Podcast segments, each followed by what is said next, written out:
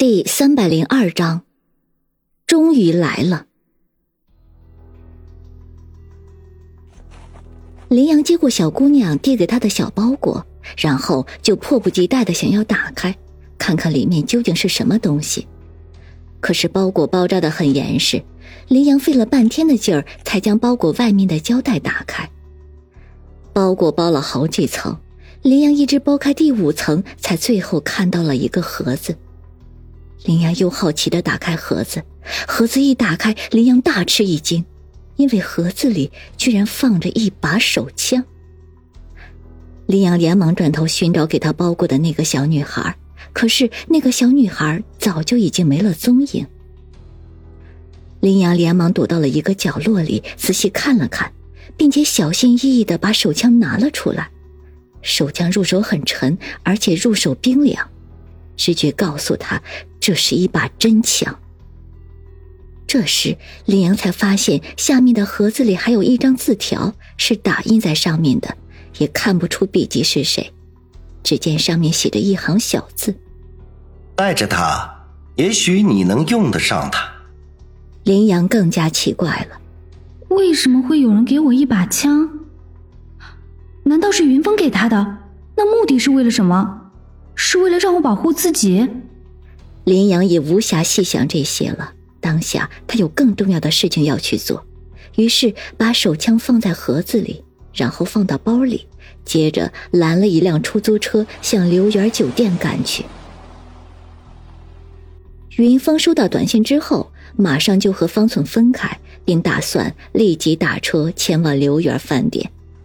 正当他在焦急的拦着出租车的时候，一辆小汽车停在他的旁边，车窗打开，凌霜的俏脸露了出来，然后用命令的口吻说道：“上车。”云峰也没有犹豫，马上打开门上了车。上车之后，云峰问道：“你怎么会在这里？”凌霜没有回答他的话，反而问道：“你要去哪里？我送你一程。”云峰知道凌霜的脾气，只是说道：“留园饭店。”凌霜开着车，眼睛注视着前方，然后说道：“这次我和你一起去。”这不行，这次很危险。”云峰急道。云峰一直以为这个神秘人就是第三个医生，那么现在知道了这第三个医生的身份，那么现在自己去见的那个人很有可能就是那个神秘人。现在这个神秘人是敌是友还不清楚，所以此行确实很危险。凌霜转头看了云峰一眼，然后马上又转回去。他说道：“就是因为危险，我才要去的。”言下之意很明显是担心云峰的安危。云峰心中感动，只得默许，因为他了解凌霜，他自己决定的事情是很难改变的。汽车飞速的行驶在公路上，快到刘园酒店的时候，凌霜突然开口道。这次那个神秘人又让你去见谁？你心里有数吗？云峰嗯了一声，说道：“嗯，我已经猜到是谁了。谁？林阳的爸爸，林海。”云峰脱口而出：“哦。”凌霜并没有表现出太大的惊奇，反而沉默不语，半晌才道：“这么说，丘比特计划的第三个医生就是林阳的爸爸林海，对不对？”云峰知道凌霜好歹也是个法医，这其中的逻辑只要稍微一推理，确实能够马上反应过来。当下也不否认，马上嗯了一声。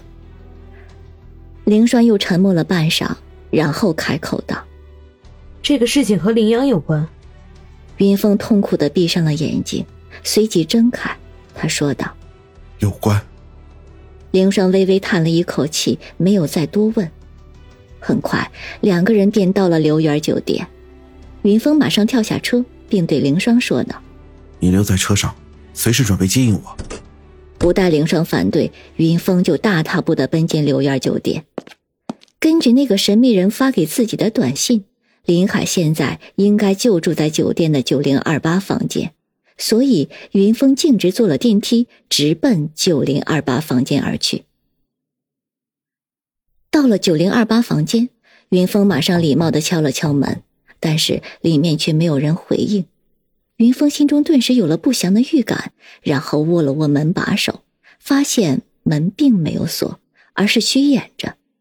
云峰轻轻的一推门，只见房门应声而开。不祥的预感更加强烈了，云峰马上冲进屋里，但是好在屋里并没有自己想象的血腥画面。这是一个酒店的标间里面所有东西摆放的很整齐，但是桌上却有一个牛皮纸的文件袋。云峰微微一惊，知道这又是一个神秘人想给他的文件，于是他马上打开了文件袋，里面果然是一沓文件。云峰打开文件，里面赫然是林阳的履历，然后就是林阳的详细病历，接着是林阳在六年前做手术的详情。在这份文件中，云峰才发现，原来六年前林阳做的手术就是在仁心医院做的，做完手术之后才回的美国梅奥诊所留院观察。云峰其实不知道，自己看的这份文件同样有一份已经寄给了林阳。当云峰看到“心脏捐赠者”那个“杨木”两个字的时候，他的心里微微的一颤。果然，一切都和自己料想的一样。而当云峰看到那行小字的时候，顿时牙眦欲裂，浑身冰凉。因为林阳想到的，他也瞬间想到了。云峰知道现在必须要见到林海问个究竟，可是自己在房间里左等右等，却没有一点动静。林海夫妇一直也没有出现。就在这时，叮的一声，又是一条短信发了过来。你想见的人在楼下。云峰一听，顿时微微一愣，这个家伙又搞什么鬼？害得自己在楼上等了半个多小时。